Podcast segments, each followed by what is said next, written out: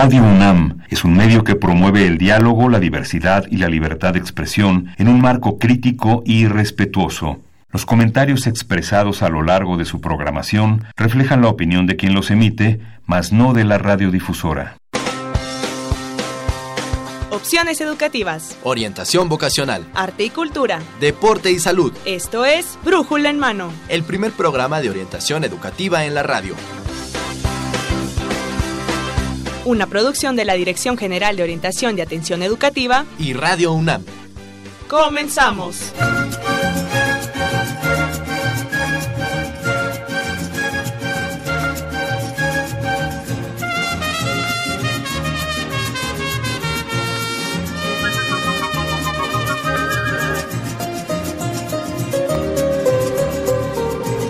Hola, ¿qué tal amigos? Muy buenos días, sean bienvenidos a Brújula en Mano, el primer programa de orientación educativa en la radio. Ustedes nos escuchan a través del 860 de amplitud modulada y en internet en www.radiounam.unam.mx. Esta voz que escuchan es de Miguel González y tengo el agrado de presentar en los micrófonos a mi compañera, la maestra Evelia Valdovinos Tapia. Ella es académica orientadora de la Dirección General de Orientación y Atención Educativa, con quien compartiré los micrófonos.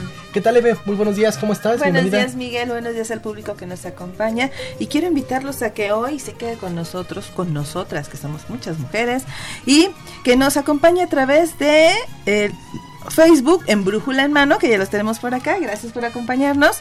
En Twitter a través de arroba Brújula en Mano. También tenemos correo brújula en mano arroba hotmail.com. Y les recuerdo, como ya dijo Miguel, en internet estamos en www.radiounam.unam.mx. Nuestros teléfonos para que se comunique 5682 2812. Claro que sí, ahí está el teléfono para que se comunique con nosotros en esta emisión número 1210 que transmitimos a través del 860 de amplitud modulada. Y esto es porque tenemos ya, como siempre, regalos para nuestros amigos y amigas radioescuchas. Ustedes tal vez, eh, bueno, los amigos que están en radio lo van a escuchar, los que están en la transmisión en Facebook lo van a ver. Seguimos obsequiando dos tomos de esta colección Cosmos. Cosmos. Un tomo es Ciencias de la Tierra. Y el otro es geografía. Geografía.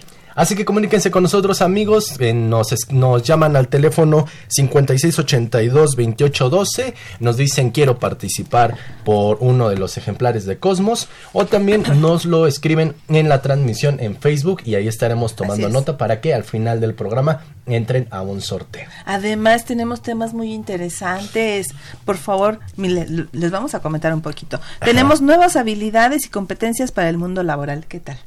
Y además modelos y programas de servicio social multidisciplinarios. Así que llámenos cualquier duda, cualquier comentario que quiera hacer, sugerencia, lo que sea, llámenos para saber qué es lo que les inquieta. Claro que sí. Y bueno, pues como está bastante agradable los temas y creo que la perspectiva que tenemos es mucha, pues ¿qué les parece si arrancamos con... La UNAM te invita a la exposición de orientación vocacional al Encuentro del Mañana 2019. Encontrarás información sobre las opciones de bachillerato, licenciatura y posgrado que ofrecen la UNAM y diversas instituciones educativas. Del 10 al 17 de octubre, Centro de Exposiciones y Congresos UNAM, Avenida del Imán número 10, Ciudad Universitaria. El mañana te espera. Acude a su encuentro. www.alencuentro.unam.mx www.alencuentro.unam.mx Orientación educativa. Exactamente, orientación educativa. Vamos a hablar de este tema. Eve, ya lo adelantabas, nuevas habilidades y competencias para el mundo laboral. De hecho, acaba de pasar nuestra feria del empleo eh, la semana pasada. Y la semana pasada, ayer ya no sé, ya no sé en qué mundo ha vivido. Perdón, discúlpame, Miguel. Entonces, el 10 y el 11. El 10 y el 11 de septiembre pasó nuestra Feria del Empleo y yo creo que el tema de hoy viene, y es súper vigente por supuesto, es esto de las nuevas ah, eh, competencias, las nuevas competencias. Y para eso nos acompaña la doctora María de Los Ángeles Valle Flores. Ella es catedrática de la Facultad de Filosofía y Letras de eh, de la UNAM e investigadora del ISUE, también de la UNAM. Ella estudió la licenciatura y la maestría en Sociología en la Facultad de Ciencias Políticas y Sociales de la UNAM. Es doctora en Pedagogía por la Facultad de Filosofía y Letras, investigadora, como ya lo dije, de tiempo completo en el ISUE. Y sus líneas de investigación son la educación superior, mercado de trabajo y empleo profesional. ¿Qué tal? ¿Verdad que está interesante? ¿Qué es con nosotros? Pues bastante amplio el currículum de la, de la doctora Valle Flores. La verdad que también conocemos y sabemos que ha realizado diversas publicaciones, eh, las profesiones en México frente al mercado de trabajo, los retos de la formación, es uno de ellos. La otra, eh, la educación universitaria y el empleo, algunos casos de éxito de administradores y físicos de la UNAM y también formación en competencias y certificación profesional. O sea que la doctora Valle Flores sabe de lo que de lo que vamos a, hablar. Hablar el día de hoy. Bienvenida, doctora. ¿Qué tal? ¿Cómo está? Muy bien, muchas gracias. Muy amables por la invitación. Gracias por estar con nosotros. Bueno, empezamos con nuestra entrevista. Entonces, cada vez es más frecuente hoy en día escuchar este término de competencias. Y yo creo que habría que empezar para algunos que conocen algo o para quien no conoce nada de quien nos está escuchando. ¿A qué se refiere este concepto de competencias, doctora? Bueno, este concepto de competencias alude a una serie de habilidades y de destrezas directamente referidas al saber hacer, es decir, un conjunto de eh, capacidades productivas que van vamos desarrollando a lo largo de nuestra experiencia de vida eh, como resultado de nuestro proceso de formación escolar, sin duda, pero también de la aplicación misma en, el, en la vida del trabajo, ¿no? La experiencia en el trabajo nos va, nos va eh, permitiendo desarrollar, perfeccionar y esto va de la mano de lo que hemos aprendido en los procesos muy, muy, generales, y muy básicos, una idea para entender a qué nos estamos para que vayamos entendiendo lo que son las competencias. Y de hecho tendría que ver también, doctora, y usted me, dirá, eh, son todas esas habilidades que adquirimos, porque lo acaba de decir, a través de la experiencia académica, pero también de la vida. Por supuesto. Y que se va engarzando con eso que vamos aprendiendo. Esto lo quiero remarcar porque eh, de repente nuestros chicos cuando salen dicen, yo de dónde voy a poner competencias si no tengo experiencia laboral. Pero ya veremos ahorita con usted qué nos dice al respecto. ¿no? con gusto, sí. Y qué, qué, bueno que tocas ese tema, Eve, porque a veces creemos que pues solamente nos enfocamos a la parte del estudio. ¿no? Eh, sacamos 10 o sacamos muy buenas notas en alguna en alguna clase y entonces no sabemos o a veces ¿para qué nos van a servir el desarrollo de competencias? A veces ni siquiera el concepto se conoce. Entonces, ¿qué papel van a jugar el desarrollo de, competencias en, el terreno de los objetivos de aprendizaje, sobre todo en el nivel universitario? Yo para ellos que van a dar el paso. Bueno, eh, sin duda que la, la naturaleza de la formación de nivel superior universitario eh, tiene directamente que ver con la idea de la aplicación de los saberes para la resolución de problemas. Eh, si bien eh, esta, esta noción de aplicabilidad de los saberes es mucho más clara, nítida, inmediata, en cierto tipo de áreas de especialización en la formación universitaria, por ejemplo, las ingenierías, ¿no? En el área de las ingenierías, esta noción de formación para su aplicación práctica es clarísima, al mismo tiempo que también, por ejemplo, en áreas administrativas y contables, ¿no? Eh, si bien está presente en los distintos campos de la especialización, ¿no? En las ciencias naturales, en las ciencias sociales, en las humanidades, etcétera, pero eh, tiene una, una dimensión muy específica, muy clara, muy directa para el mundo de la, de la, de la vida del trabajo, estas otras este, eh, carreras más técnicas, con un perfil mucho más técnico, más de aplicación más inmediata. Y al respecto yo creo que sería bueno como poner ya algún ejemplo concreto de qué competencias estaremos hablando o cuáles son las diferentes competencias para darle una idea a nuestro público. Ya no, ah, sí, porque justamente ¿qué competencias? A ver, a ver, a ver. Un poco desesperados como en que conozco. bueno, eh, los especialistas han, han agrupado, han, construido, digamos, dos grandes grupos de, competencias. Por un lado, eh, las competencias específicas, ¿no? o duras, también conocidas, y por otro lado, las competencias genéricas o blandas. ¿Qué son las competencias eh, específicas o duras? Bueno, si tenemos como referencia la formación universitaria y el ámbito de aplicación eh, de laboral, de nivel profesional, las competencias duras son todas esas, esos conocimientos, saberes, habilidades, destrezas que se van desarrollando y que tienen como gran referente los campos, los cuerpos de saberes altamente especializados, ¿no? de, metodologías, de técnicas ¿no? propias de los distintos ámbitos de especialización formativa, ¿no? como les mencionaba yo, pues en las ciencias naturales, en las ciencias sociales, en las humanidades, eh, en las ingenierías, en las administrativas, etcétera, eh, y, que, y que van eh, capacitando, van, van, van, van haciendo posible que los egresados ¿no? puedan eh, desarrollar la habilidad para construir, por ejemplo, mapas conceptuales, ¿no? Eh, para poder identificar fenómenos propios de sus ámbitos de formación y de aplicación de sus saberes, por un lado, o bien eh, procesos eh, de producción de bienes o de servicios, ¿no? identificar eh, problemas, anticipar soluciones, eh, mejorar productos o procesos, eh, servicios, incorporar nuevas, aumentar la productividad ¿no? de ciertos procesos, incorporar mejoras o características específicas a esos, a, esos, a esos productos o esos servicios en función de las necesidades que le plantea el cliente o el destinatario final. ¿no? Y entre esas eh, capacidades específicas o duras eh, referidas al ámbito de la formación universitaria, pues está todas estas, estas habilidades, esta, esta posibilidad de trabajarlo de esta manera en el mundo del trabajo. Por otro lado están todas las capacidades genéricas, que son las que son comunes ¿no? a, las, a cualquier tipo de ocupación de sin importar el área de, sin importar el área de especialización y de estudio. Por ejemplo, em, la capacidad de, em, de, de trabajar de manera autónoma o bien o al mismo tiempo la capacidad de, desempeñarse en grupos colectivos de trabajo, inclusive la capacidad de organizar y conducir, dirigir grupos de especialistas en campos diversos de especialización formativa, multidisciplinarios, la capacidad para eh, hacerse entender para usar lenguajes eh, digitales, para verbales o escritos, en fin, para eh, tener habilidades de sociabilidad, ¿no? El trato con los demás, eh, capacidad para cambiar inclusive de, funciones y de trabajos, ¿no?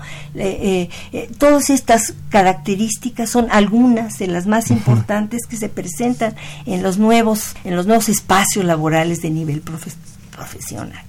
Fíjense, mm, doctora, mencionó usted la capacidad de hacerse entender. Así es. Y creo que es elemental esto porque anteriormente no se había como una dificultad para comunicarse entre personas que o bueno, estudiantes de diversas carreras dicen, bueno, es que yo soy ingeniero, ¿no? Este, si no me entiendes, pues tu problema, ¿no? Economista. Entonces, como que esto, yo creo que es un asterisco que tienen que, que tenemos que subrayar para todos. Porque ya el trabajo multidisciplinario, el trabajo en equipo y que no podamos darnos a entender de qué es lo que nosotros estamos desarrollando para aportar a un equipo, Así es, es, es, es elemental. Vivo esto porque me ha pasado varias veces con otros compañeros que dicen, bueno, es que tú eres comunicólogo, se te hace fácil, ¿no? Pero para mí es muy difícil. No, no me logro dar a entender. O igual y no me entiendes.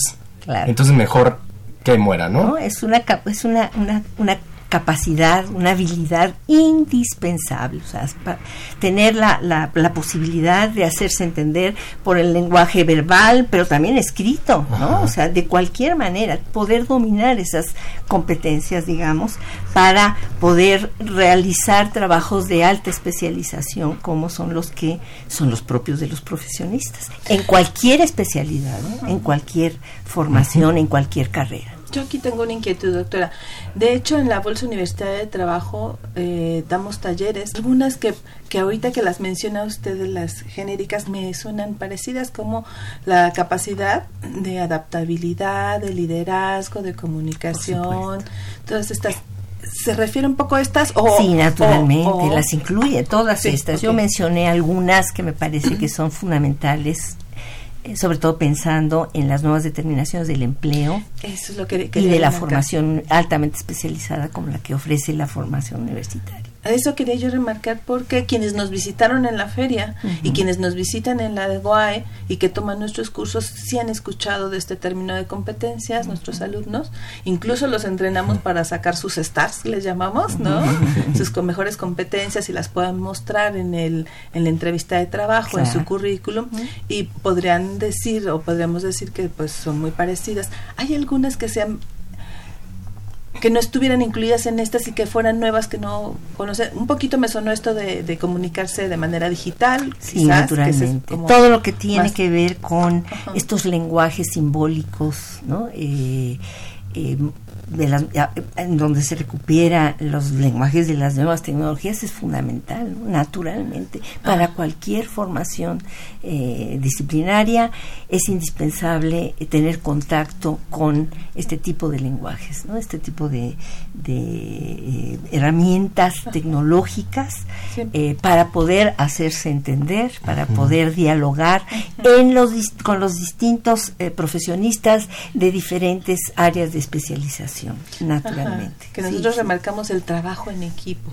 Por supuesto. Y equipo multidisciplinario, pues. bueno, todo esto que estamos, por supuesto, es muy pertinente, naturalmente. Exactamente. Esto es también aplicable para recién egresados como para quienes ya tengan algunos años de haber Indiscutiblemente, sí, por supuesto. Los que ya tienen tiempo de exposición en el mercado de trabajo, experiencia, pues eh, irán, eh, estarán viviendo en carne propia ¿no? las nuevas determinaciones eh, que les establece el mercado de trabajo y tendrán que echar mano de sus estrategias para atender ¿no? las nuevas demandas, naturalmente. Por supuesto. Claro que sí. Sí, así es, para, para actualizarse en conocimiento, los que ya tienen tiempo de haber salido, egresado de la carrera, para actualizarse en conocimiento. Una actitud de aprendizaje continuo, una actitud de aprendizaje continuo es fundamental, es otra competencia por ahí. Ah, miren cómo sin, sin, quererlo se va desarrollando. Sí, no, y es que estaba recordando ahorita que escuchaba a la doctora cómo algunos de nuestros egresados que tienen más tiempo de haber egresado, que ya han pasado por diferentes empleos también, lo que mencionan es el ¿cómo ponerlo? En lo emocional, em, subsistir o sobrevivir a las entrevistas cuando dicen, no sé por qué ya no me contratan, no luchar contra esto de la edad, contra esto de... ¿Cómo ponerlo? ¿Cómo Capacidad de resiliencia, de resiliencia ¿no? Para enfrentar. Eh, Aunque no las ponemos como tal, pero tendría que ser. Claro, por supuesto. Bueno, mm, Doctora Valle Flores, ¿hay algo que los empleadores llaman eh, requisitos laborales formales y no formales.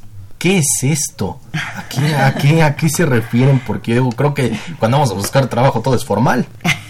Sí, bueno, pero, no todo en el fondo es, del todo formal. Ah, sí, ah. por un, bueno, son todos aquellos eh, requisitos que le permiten al empleador seleccionar para el empleo, ¿no? Son criterios de selección para el empleo. Y estos criterios de selección para el empleo, por supuesto, que tienen que ver con las competencias tanto las duras, básicas, como las especializadas y las genéricas.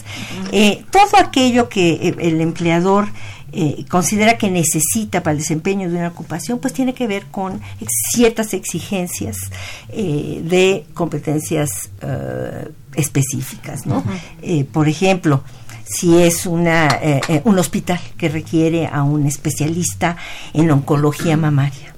Bueno, pues lo que le interesa al empleador es saber su capacidad de destreza, su conocimiento sobre la enfermedad, si, este, si domina la cirugía, qué estrategias quirúrgicas conoce, etcétera. Esto está referido a sus competencias específicas, duras, digamos, transformativas. ¿no? Pero también le interesa saber eh, qué capacidad tiene, por ejemplo, para empezar en un puesto medio, no ser el director de, del departamento de oncología, ¿no?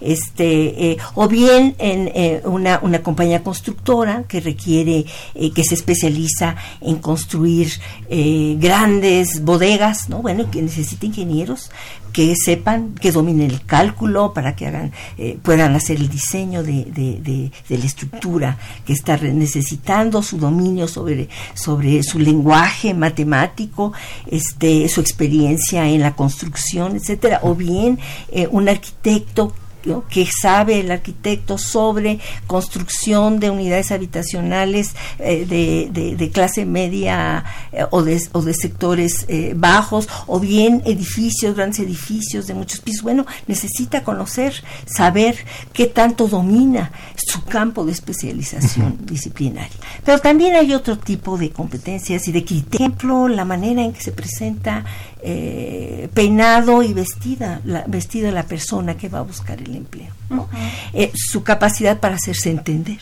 ¿no? O sea, no lo, no lo ponen ahí como a ver qué te, pero lo están midiendo y lo están observando, Su capacidad para explicar, ¿no? Y su nivel de confianza y de seguridad en el momento de presentarse eh, frente al empleador. la, capacidad de superar, ¿no? Por ejemplo, en el caso de lo que se estaba comentando anteriormente, pues experiencias negativas previas, ¿no? Y no llegar todo deprimido, sino bueno, pues ni modo, o sea, sacar sacar fuerza. Sí, no, llegar ahí pensando, es que nunca me han aceptado. Sí, algo tengo, quién sabe qué pasa. No, no, hay que presentarse con toda la seguridad del mundo, por supuesto, o sea, no es muy fácil decirlo, pero pues hay que entrenar a los a los chicos y para eso un buen sistema de orientación vocacional y de orientación para la búsqueda de empleo es muy importante como el que tenemos en la UNAM. Como el que tenemos en la UNAM. Y aquí, cuando estaba yo leyendo las preguntas, también pensaba en cómo nuestros eh, profesores, o, más bien desde las aulas, habría que entrenarlos en eso, porque ya llegan acá, de verdad que con unos miedos, es más, para pararse en público que a todos nos, nos, bueno, yo creo que a la mayoría nos impone para eh, pararnos enfrente de, alguien, aquí porque tenemos los micrófonos y no los vemos, pero nos impone pues hablar frente a los demás. Pero a los jóvenes cuando van a los talleres también eh, es, les es muy difícil. Pero si eso lo vamos entrenando desde las aulas, ¿no? Obviamente el trabajo en equipo cada vez se va dando más, Así es. ¿no? el, el saber convencer y comunicarnos con los otros, todo esto que llamamos como de alguna forma inteligencia emocional, de reconocer qué me pasa a mí, de reconocer qué le pasa a los otros, todo esto vendrá a ser muy importante. Y me quedaba yo pensando también que depende también para qué puesto. Por ejemplo, si hablamos de los arquitectos, no será lo mismo alguien que va a trabajar solamente en los planos, que a veces así pasa, el diseño de planos, que alguien que va a supervisar obra, que va a estar frente y a cargo de otro tipo de personal como los albañiles, como los maestros de obra, como todos los demás. Este, Ahora, nuestra formación, nuestra formación profesional tendría que implicar todo, cualquier tipo de puesto, ¿no? tener la habilidad y los dominar los saberes para cualquier tipo de, pero hay cosas que se van dando en la experiencia también que va empezando desde a lo mejor. Por supuesto. Y ya dependerá de la dinámica del mercado de trabajo el que le ofrezcan un, puesto de mediana o de alta categoría no jerarquía. Sí, contemplarlo la verdad en experiencia propia decimos bueno comunicación y periodismo y había algunos que decían yo no me interesa la edición de, de audios o de videos porque yo voy a ser presentador de noticias, ¿no? Como si, ¿qué pasa si la vida te dice, no, vas a ser editor? estás tan hiper específico que después ya no sabes qué hacer si no tienes eso, ¿no? Ajá, sí, hay que estar preparados para todos esos escenarios. Una de responder a las... De aprendizaje, como aprendizaje permanente, continuo, ¿no? Sí. Entonces, nada más eh, remarcando a lo que se llama no formal, son estas actitudes, este... Así es, todo lo que proyectamos, nuestra inteligencia emocional, como bien mencionaba, todo lo que proyectamos con nuestra con nuestro manejo del cuerpo, con nuestro vestido, con nuestra apariencia física, ¿no? Y con nuestras actitudes frente a... Si el cuerpo habla. Ah, sin duda, indiscutiblemente. Ustedes díganme si no. Así es. no, yo También hay expertos en leerlo. También, así es. Ah, ok. Entonces, atención, muchachos, muchachas, porque a veces sí por los mismos nervios está uno moviendo las manos, sudando las manos cuando da, ¿no? todo eso hay que aprender que, que tiene un peso, ¿no? Que es, parte de los criterios no formales, pero que están presentes, sin duda. Ah, ya, ahí, ahí, quedó, ahí quedó, justamente. Gracias por esta aclaración, doctora Valle. sí. ¿Qué tipo de patrones de inserción laboral experimentan los recién egresados, doctora? Bueno, en las sociedades altamente desarrolladas, y en nuestro país no ha sido la excepción, eh, de la mano de las nuevas tecnologías, las nuevas formas de organización del trabajo y de, las nuevas tecnologías de producción, eh, de la mano de, crisis económicas recurrentes, eh, han mostrado una tendencia a la a la reducción, digamos, del el empleo de permanente como empleados de base en las empresas. Eh, esta es una figura que sigue existiendo, pero que cada vez es más pequeña, que para llegar a ser personal, eh, un profesional ¿no? de una empresa tiene que pasar una cantidad de mucha competencia primero que nada y después muchísimos filtros ¿no? para poder eh, eh, ingresar y una vez que uno ingresa bueno tiene una serie de exigencias seguramente va a ser un empleo bien remunerado con prestaciones diversas etcétera pero que va a costar cada vez más más trabajo llegar a ellas y el número se reduce ¿no? de, de profesionistas con empleos como asalariados permanentes y de base. Eh, las empresas, por razones de competitividad, están, bueno, reduciendo esta figura, pagando a los menos, eso sí, hiperespecializados, muy bien pagados, etcétera, pero está recurriendo cada vez más a lo que se denomina el outsourcing, es decir, están recurriendo a la contratación de servicios por fuera de la empresa en el momento en que eh, se, es requerido por la producción.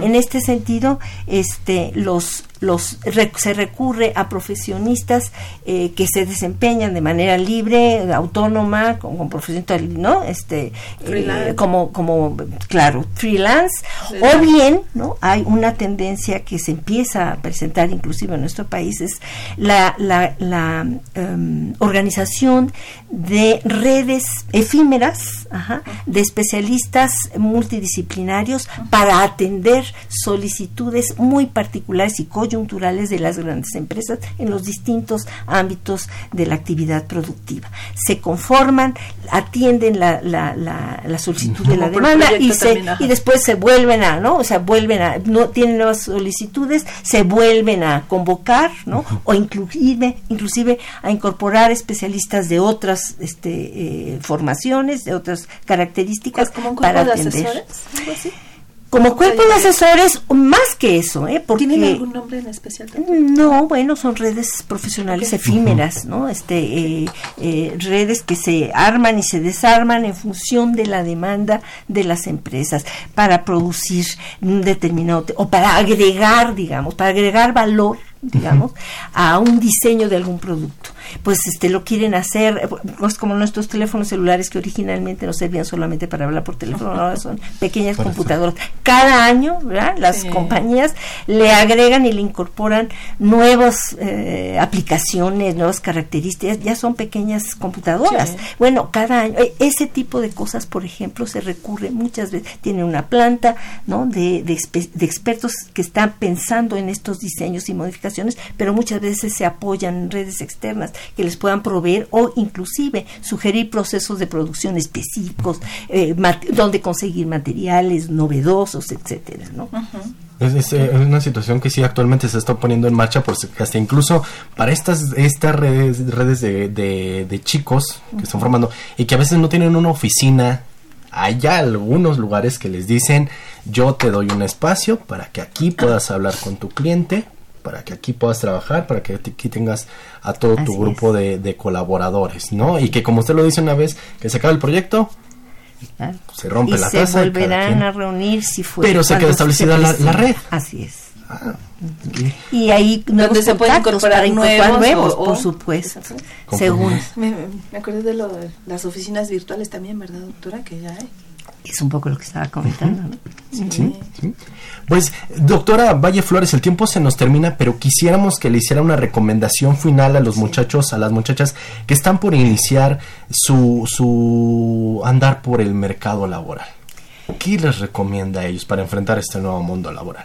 Bueno, pues lo que les recomiendo es que que se informen muy bien de la dinámica del mercado de trabajo para su propia especialidad. ¿no? Eh, hay muchísimos, hay una creciente eh, competencia por el empleo, particularmente de algunas eh, este, carreras, ¿no?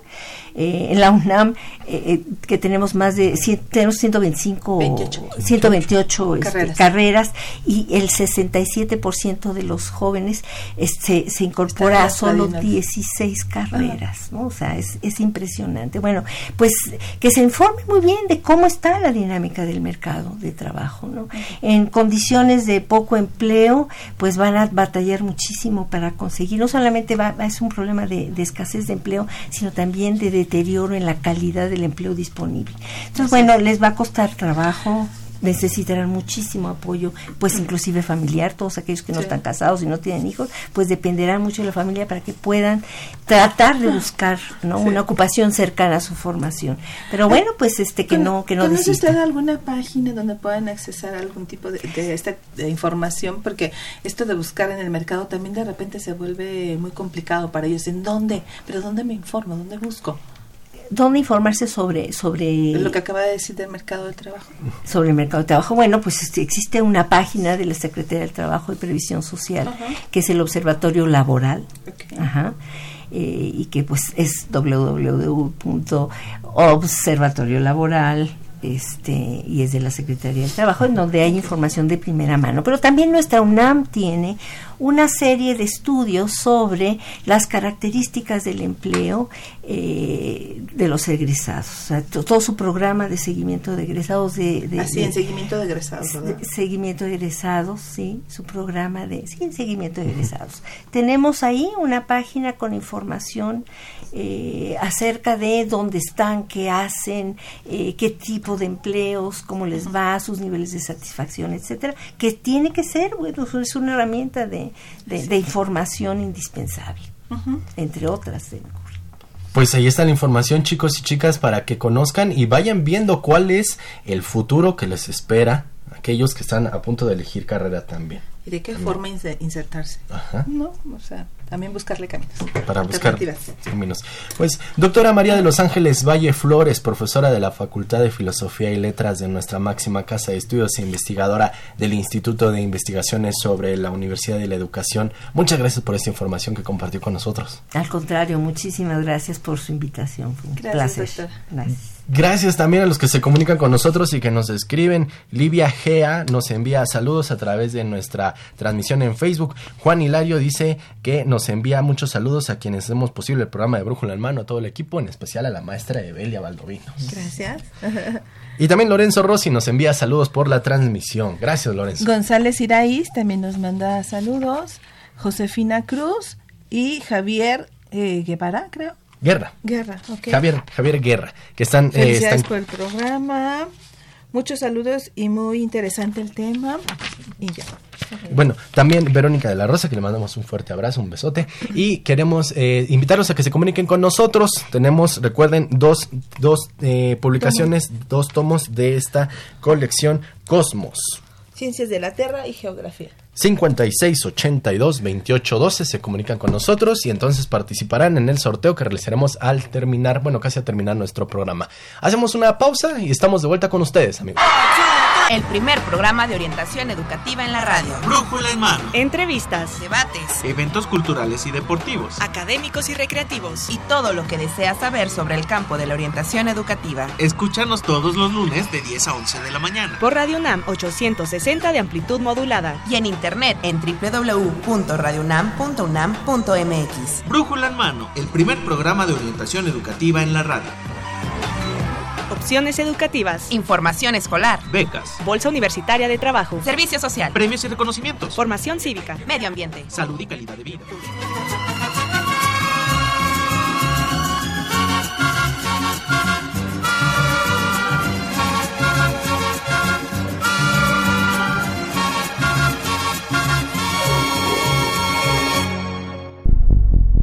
La UNAM te invita a la exposición de orientación vocacional al Encuentro del Mañana 2019. Encontrarás información sobre las opciones de bachillerato, licenciatura y posgrado que ofrecen la UNAM y diversas instituciones educativas. Del 10 al 17 de octubre, Centro de Exposiciones y Congresos UNAM, Avenida del Imán número 10, Ciudad Universitaria. El mañana te espera. Acude a su encuentro. www.alencuentro.unam.mx www.alencuentro.unam.mx Servicio social.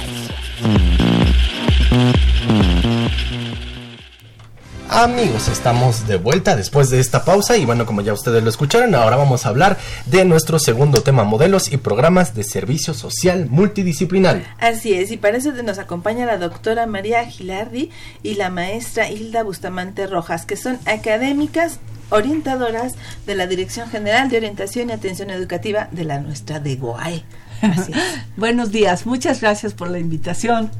Pues también de mi parte, muchísimas gracias y bueno, es un placer estar con ustedes. Gracias, gracias, qué bueno que nos, nos deleitan con su presencia también y que vamos a hablar pues de nuevas cosas que hay en la de UAE. Hay, hay un nuevo programa de servicio social, eh, maestra eh, Bustamante, que se llama Mirando el futuro con esperanza. ¿Por qué? ¿Por qué este título para este programa de servicio social? ¿De qué va? ¿De qué va a tratar? Fíjense que la plática que me antecedió quedó pero perfecta porque da respuesta precisamente a por qué mirando el futuro con esperanza. Y es precisamente ubicándolos en esa situación tan inestable, de tanta demanda, del desarrollo de habilidades, de competencias que actualmente tienen que tener. O sea, han cambiado de lo que se daba en la formación tradicional a lo que se demanda ahorita. Esa apertura global del mercado de trabajo, porque también hay una cuestión, es que las opciones de trabajo no solamente las van a tener en México, sino que las empresas están contratando también a través de las tecnologías, tienen que desarrollar cuestiones allí que eh, permite todo un intercambio. Entonces, esto fue pensando precisamente al estar observando todas esas problemáticas que yo fui viendo, dándome cuenta a través de las entrevistas que tiene el licenciado Rossi con los alumnos, que es muy cercano hacia ellos, tomando un curso también que, bueno, pertenezco a un seminario de perspectiva. Entonces me di cuenta de que habría que abrir los espacios para que ellos reconocieran de qué son capaces. Entonces, por eso es el título de Mirando el futuro con esperanza, porque además desde la perspectiva no solamente eh, se puede plantear un futuro, no es algo de que te digo, no, yo este, me imagino que tú eres bueno para tal cosa, ¿no? O yo quiero tal cosa, sino que son diferentes futuros. Entonces, en este sentido, lo que hacemos en el taller es precisamente inducirlos, es un taller introductorio, para que ellos se reconozcan capaces de lo que pueden hacer y quiénes serían en un momento dado sus elementos y por dónde pudieran seguir. Eh, entonces creo que me crea un poquito de confusión. ¿Es un programa de servicio social? ¿Es un taller introductorio para el programa de servicio social? o cómo? Es un taller que ellos este, van a llevar a cabo, lo van a construir ellos mismos durante un semestre. Ah, y en este sentido, sí se les va a dar los elementos de la perspectiva, pero al mismo tiempo va a ser una cuestión muy, muy interactiva. Vamos a desarrollar que, como es un programa multidisciplinario, interdisciplinario, pues entre ellos se van a estar nutriendo de las diferentes habilidades. O sea, estamos citando, por ejemplo, diseño, la carrera de diseño, estamos citando pedagogía, o sea, son diversas este, carreras, pero van a tener que estar trabajando colaborativamente que yo consideré o consideramos, porque como les digo, no solamente fue fruto de una propia reflexión, sino que fue en conjunto ir reflexionando sobre todo esto y detectando lo que, lo que va sucediendo. Entonces, al estar conjuntando una problemática, a ver, cuáles son tus futuros, no tu futuro, sino tus futuros, ellos tienen que interaccionar con los diversos campos de trabajo que cada uno tiene desde su formación. Entonces, este vas, yo considero que va a ser como muy bonito, porque lo que investiguen precisamente se pretende que quede como un bagaje para la propia dirección de orientación, en donde ahorita de manera muy importante la doctora Ángeles Valle decía, es que en el ISUE tenemos una investigación sobre trayectorias. Es que en orientación tendríamos también una investigación sobre trayectorias, porque nos van a estar diciendo cómo están eligiendo los estudiantes, cuáles son sus expectativas y hacia dónde quieren ir. Estamos hablando de un programa de servicio social que, bueno, una de las condiciones o de las características del programa de servicios sociales es que de alguna forma se regresa a la sociedad un poco de lo que esta indirectamente a través de la universidad nos da. Pero creo que también ayuda mucho al muchacho, ¿no? Porque los chicos chicas que estén que formen parte de esto, como dice usted, eh, maestra Rojas, van a autodescubrir de todo lo que son capaces y que ni siquiera sabían que podían realizarlo. Exactamente, parte de una situación muy personal. Tenemos, ya como parte de la metodología, ¿eh? Ajá, ¿cómo va a este, ser? ¿Qué actividades se van a realizar? Hay, por ejemplo, este, una primera actividad en donde ellos van a dar cuenta de cuál es su situación personal. Y esto es un cuestionario muy sencillo en donde ellos van a decir, a ver, ¿cuál es tu situación personal? ¿Cuentas todavía con tu papá, con tu mamá, con tus hermanos? ¿Cuántos son de familia? ¿Qué edades tienen? ¿Quién sostiene tu carrera? ¿Sí? ¿Cuáles son las metas que tú te has establecido? ¿Tienes novia? ¿No tienes novia? ¿Estás casado? ¿No, tienes, no estás casado? ¿Quieres una especialidad? De tal manera que con este diagnóstico vea la posibilidad, porque por ejemplo, este, quiero casarme, pero quiero hacer doctorado y tengo la expectativa de, colocarme, bueno, pues tienes que tener acuerdos con la pareja, ¿no? Porque de otra manera es como, este, después caen en el reclamo, pues. Sí, se puede crear un conflicto. Sí, sí, se generan conflictos. Entonces, a través de todos estos ejercicios, darles conciencia de cuáles son las situaciones que van a tener que enfrentar y que si se comportan de determinada manera es lo que se puede venir. Entonces, desde allí, finalmente la definición de la perspectiva es plantear diversos escenarios de futuro. Y en este sentido, obviamente que los obliga a una planificación. ¿Qué es esto de planeación prospectiva? Es planeación prospectiva. ¿Qué es? Al final así para conjuntarlo en algo concreto. Mira, la OCDE lo maneja como el conjunto de estrategias de metodología para eh, plantear los diversos futuros. Inicialmente esto empezó curiosamente, bueno, como todas las metodologías surgen después de las guerras, te voy a decir, las aplicaciones de perspectiva se aplican en política. Yo acabo de recibir un, un trabajo en donde nos están avisando, por ejemplo, la India está pensando ya sus políticas en términos de perspectiva como nación para que veas la, amplitud de las aplicaciones. Pero de manera muy sencilla yo te repetiría, por ejemplo, las palabras de Godet, ¿no? Es que eh, la perspectiva es la luz del futuro iluminando el presente. Entonces, pero, pero en realidad todo se refiere a una, a una metodología, ¿no? ¿Quiénes, ¿Quiénes podrán integrarse a este, a este programa de servicio social mirando el futuro con esperanza? ¿Alumnos de qué, de qué carreras? Mira, son diversas las carreras. Yo aquí los que tengo registrados, por ejemplo, economía, sociología, comunicación, pedagogía, informática, estudios latinoamericanos, historia, filosofía, geografía, bibliotecología, diseño y comunicación social. Y precisamente con la idea de formar esos equipos interdisciplinarios que de alguna manera se vayan formando. Planteen, por ejemplo, qué te puede plantear el de diseño al de este, al de pedagogía, pues todo el contexto, ¿sí? ¿Qué te puede aportar el de informática al de filosofía, las tecnologías? Sí, sí, sí.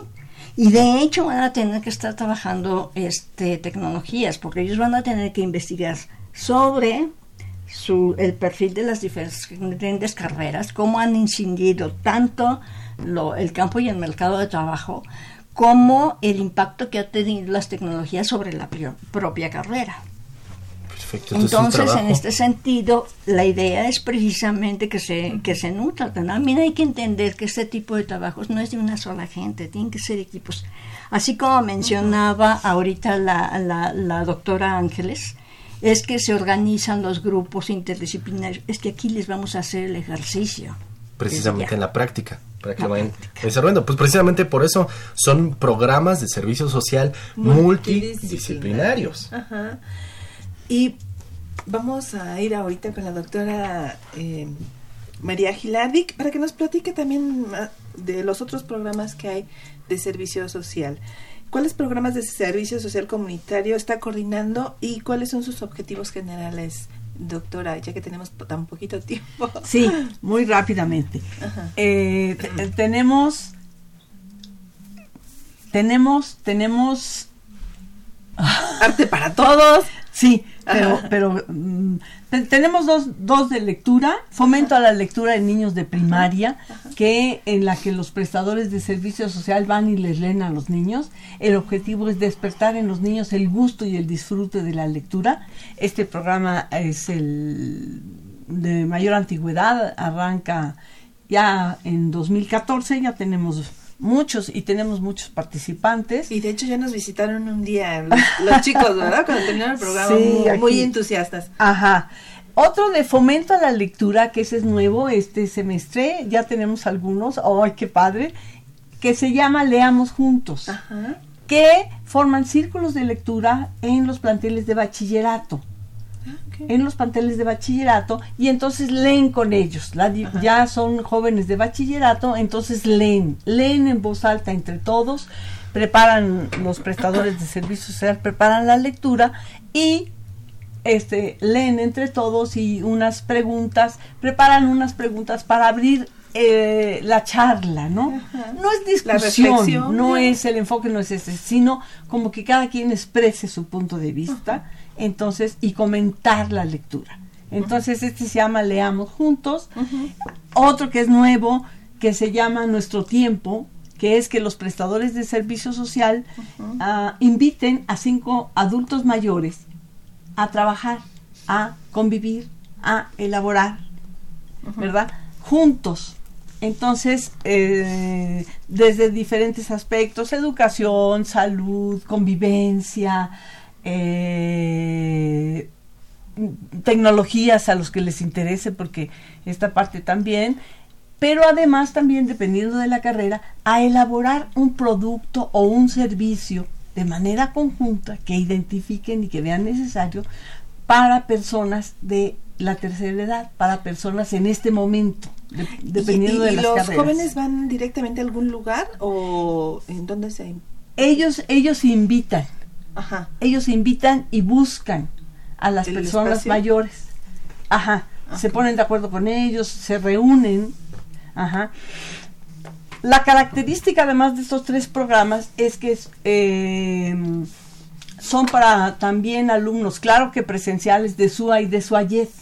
O sea, lo pueden aplicar en cualquier lugar de la República donde estén pueden, por ejemplo, el de nuestro tiempo se pueden poner de acuerdo con las personas mayores, incluso sábados o domingos.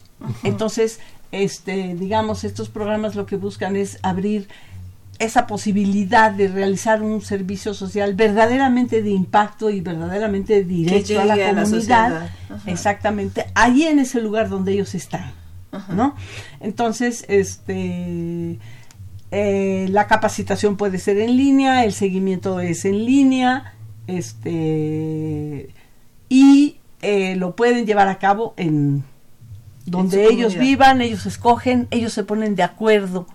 En el caso de las escuelas, exactamente. Desde ellos presentan el programa, ellos invitan y ellos organizan y se organizan con quienes van a trabajar. El otro programa es Arte para Todos, maravilloso. que este, este sí está enfocado en las, en las carreras de arte que se imparten en la UNAM. Incluye también pedagogía, historia, este, lenguas, ¿verdad? En esta parte. Y la idea es que se pueden formar una o varias equipos de trabajo, varias brigadas, que diseñan un proyecto, diseñan una idea, diseñan un espectáculo, qué es lo que quieren trabajar, y van y lo montan en el bachillerato. Ellos escogen.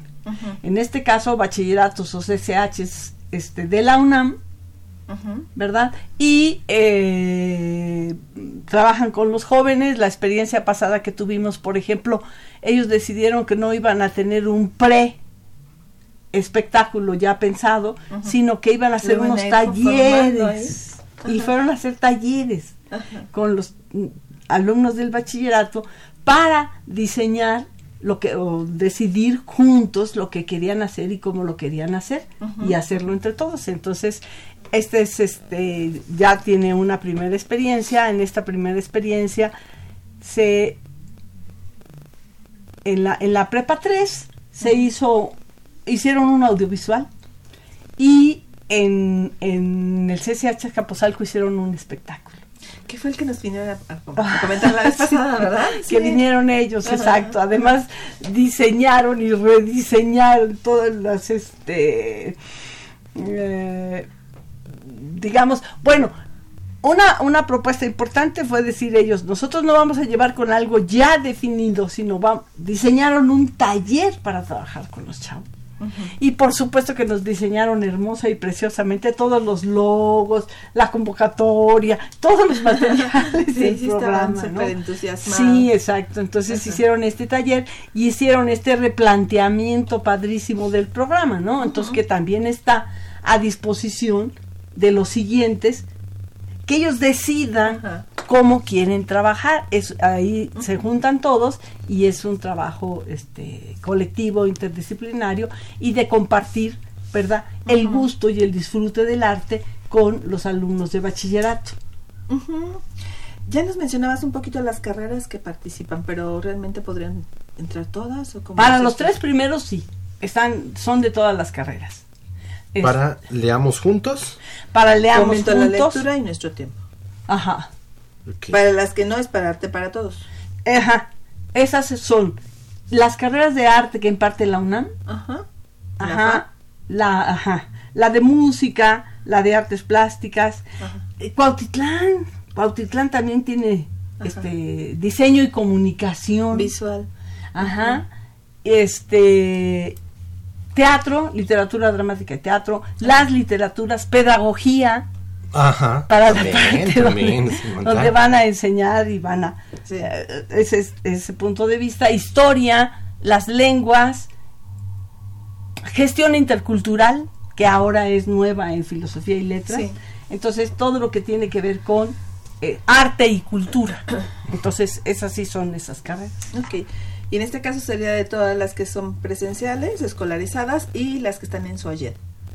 Claro, ajá pueden ser presenciales o ayer y, y escolarizadas son fomento a la lectura, leamos juntos y nuestro tiempo.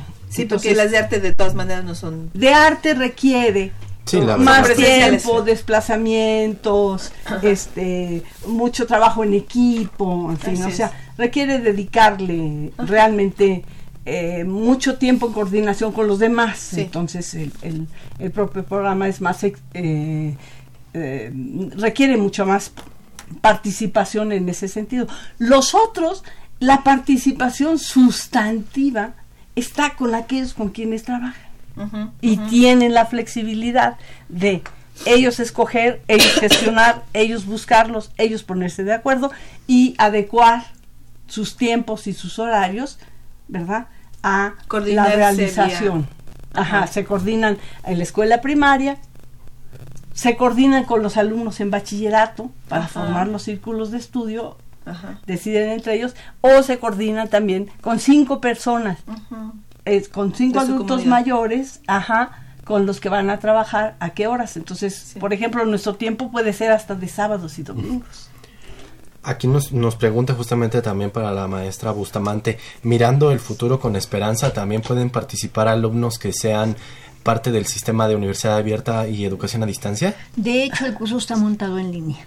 Ah, perfecto. Sí, está, montado en línea, por eso es que les digo, este, van a utilizar tecnologías. Perfecto. Entonces también, porque sí nos dicen, nos dicen esto, de este eh, Angélica Rosalía Mendoza, dice es una muy buena opción para estudiantes del sistema de universidad abierta y educación a distancia, porque muchachos, muchachas, como ustedes saben, el servicio social es un requisito es obligatorio. Así que también para los del sistema de universidad abierta a distancia no hay pretextos. Así es. Claro.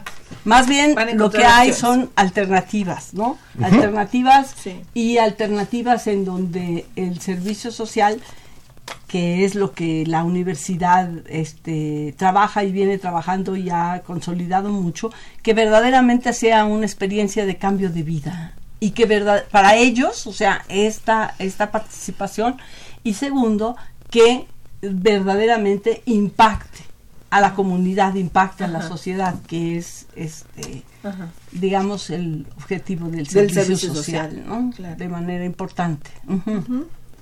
Pues muchachos, muchachas, si quieren eh, más información con respecto a estos, eh, al final de cuentas son cinco programas de servicio social, eh, mirando el futuro con esperanza, arte para todos, leamos juntos, fomento al hábito de la lectura y nuestro tiempo. ¿Hay alguna página, algún correo que nos quieran brindar, por favor, para aquellos chicas y chicas que estén interesados en incorporarse a alguna de estas modalidades del servicio social? Sí, este, de hecho yo trabajo a con correos.